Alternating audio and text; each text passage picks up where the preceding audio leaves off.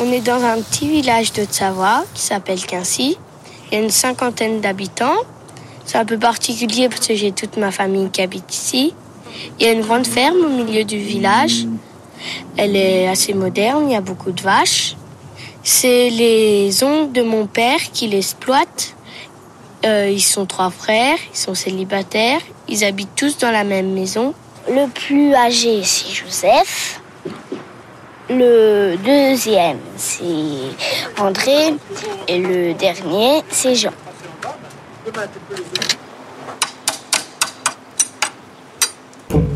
Viens, petit, viens Allez C'est bientôt demain. Le monde d'après, c'est maintenant. C'est bientôt demain. Ok, boomer. France Inter, C'est bientôt demain. c'est bientôt demain. Le monde d'après, c'est maintenant. Antoine Chao.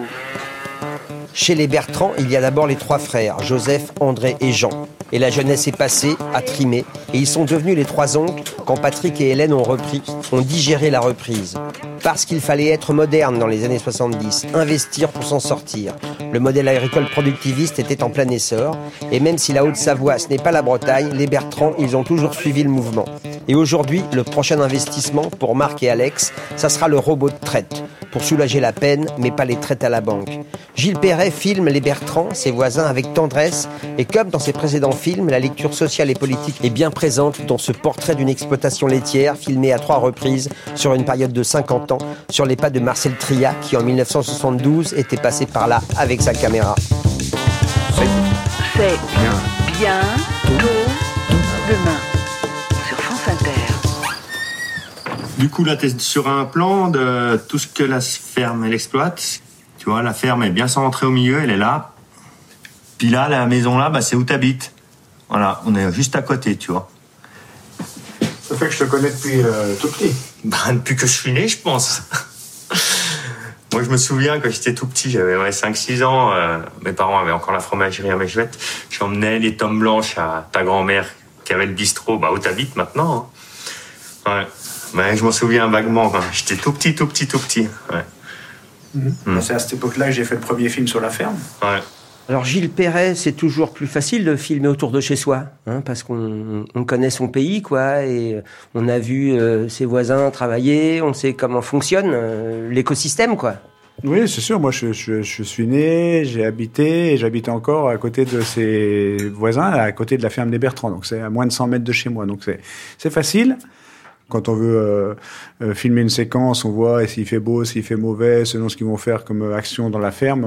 je suis super réactif. Et après, il y a un côté plus difficile, c'est que même si on se connaît par cœur avec les voisins, quand on attaque des questions sur l'intime, puisque là aussi c'est un film qui parle aussi de l'intime, sur ce qu'on a fait de sa vie, avec ses satisfactions, ses regrets, bah, des fois quand on est le voisin, faut un peu plus se botter les fesses que si c'était une réalisatrice ou un réalisateur extérieur qui arrivait comme ça dans la ferme. Et cette famille, donc les Bertrand et leur exploitation, elle est assez emblématique hein, du malaise qu'il y a aujourd'hui dans le monde agricole.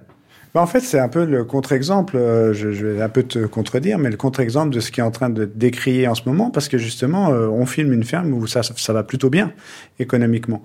Et il faut dire pourquoi ça va bien, c'est parce qu'on est sur la zone d'appellation d'origine protégée Roblochon.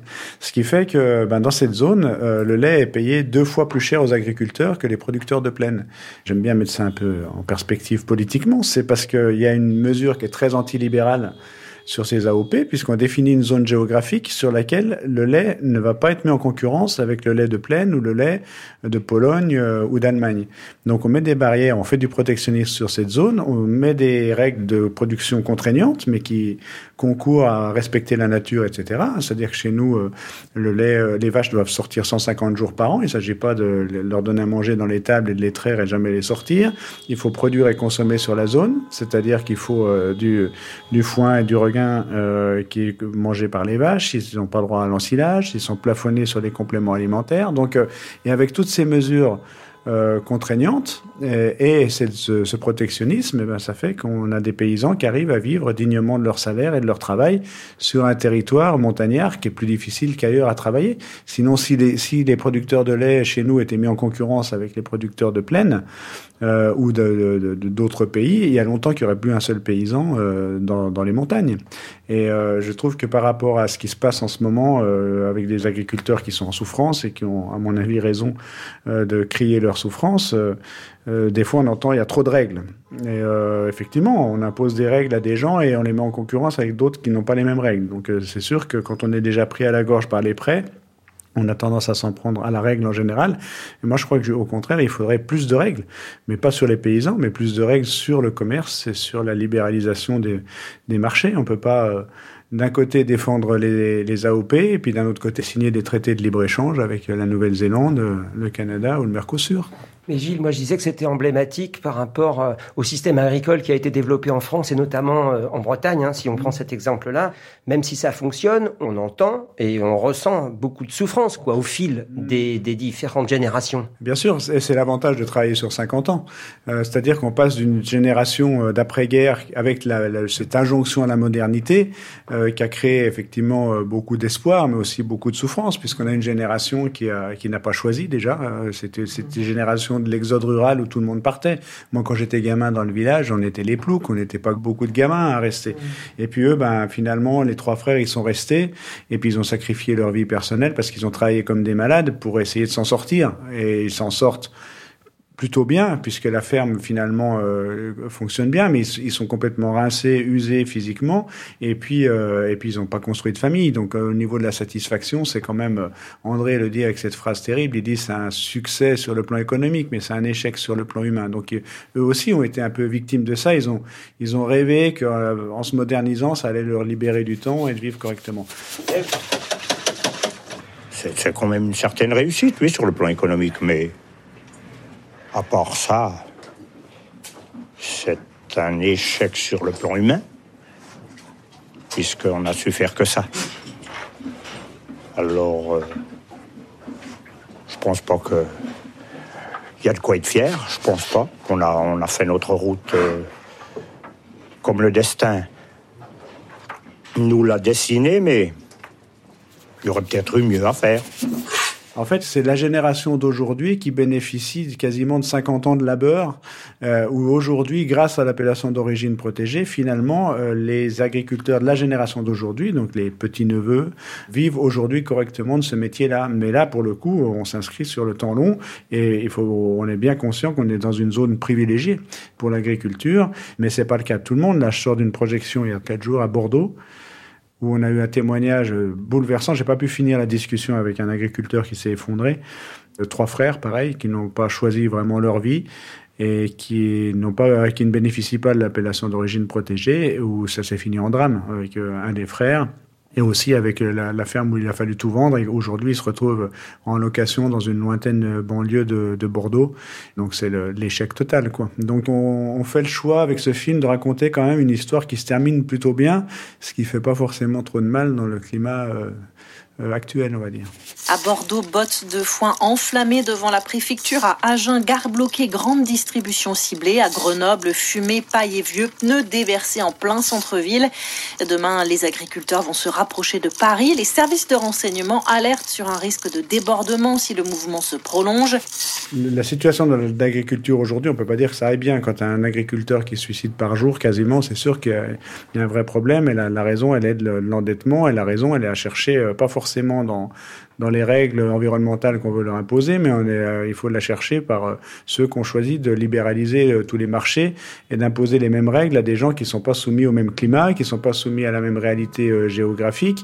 Par exemple, sur, notre territoire, on a des fermes qui sont assez peu endettées parce qu'il y a cette appellation d'origine protégée.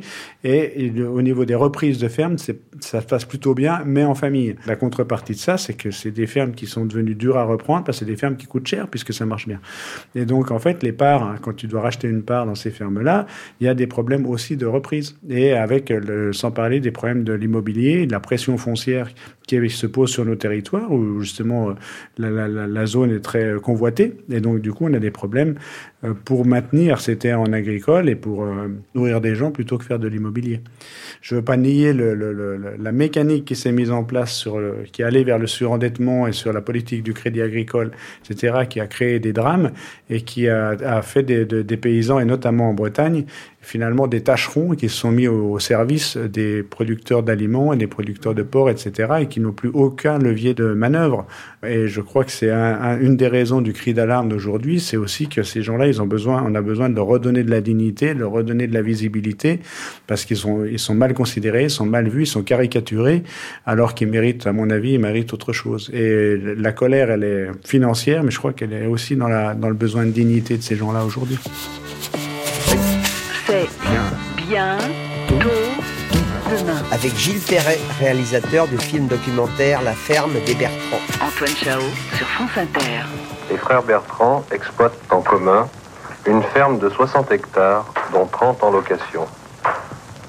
Ils ont choisi, quant à eux, d'affronter tous les risques de la modernisation par les investissements.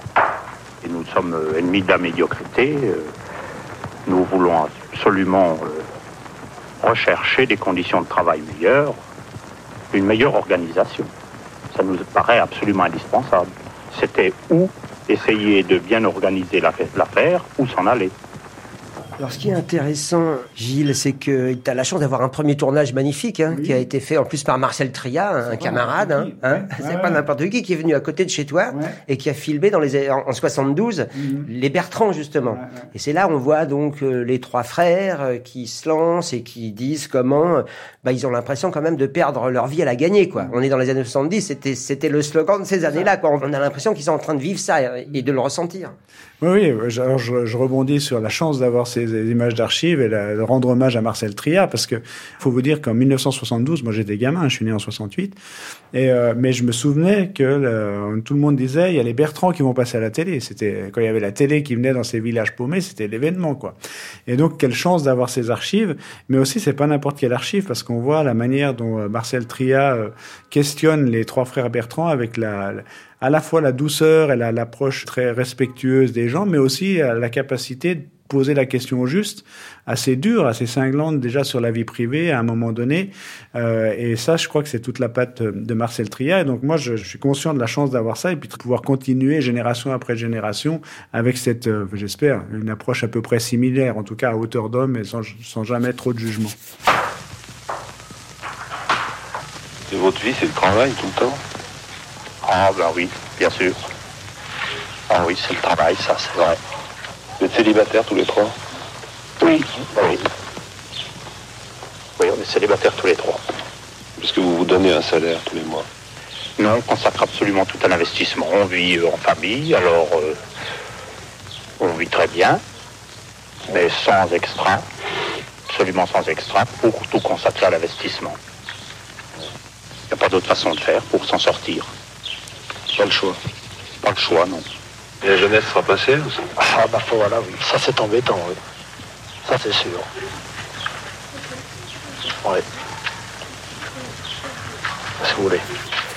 Alors Gilles, toi, t'as tourné en 97 une première fois, et tu viens de retourner la- l'année dernière, j'imagine. Quand, quand je tourne en 97, c'est à une époque où euh, moi je viens pas du tout du- ni du monde de la culture, ni du monde de la télé, ni du monde de, de voilà. Je, moi j'ai un diplôme d'ingénieur en électronique, fils d'ouvrier. euh, chez moi, il n'y avait pas de musique, il n'y avait pas de livre. Je suis allé au ciné quand j'avais 14 ans, tu vois. Donc, euh, mais je, je, je fais objecteur de conscience et dans une télé locale, je me forme à l'utilisation de la caméra. Je, je me commence à faire du reportage en montagne et tout ça, puis je commence à faire de l'actualité euh, un petit peu comme caméraman toujours.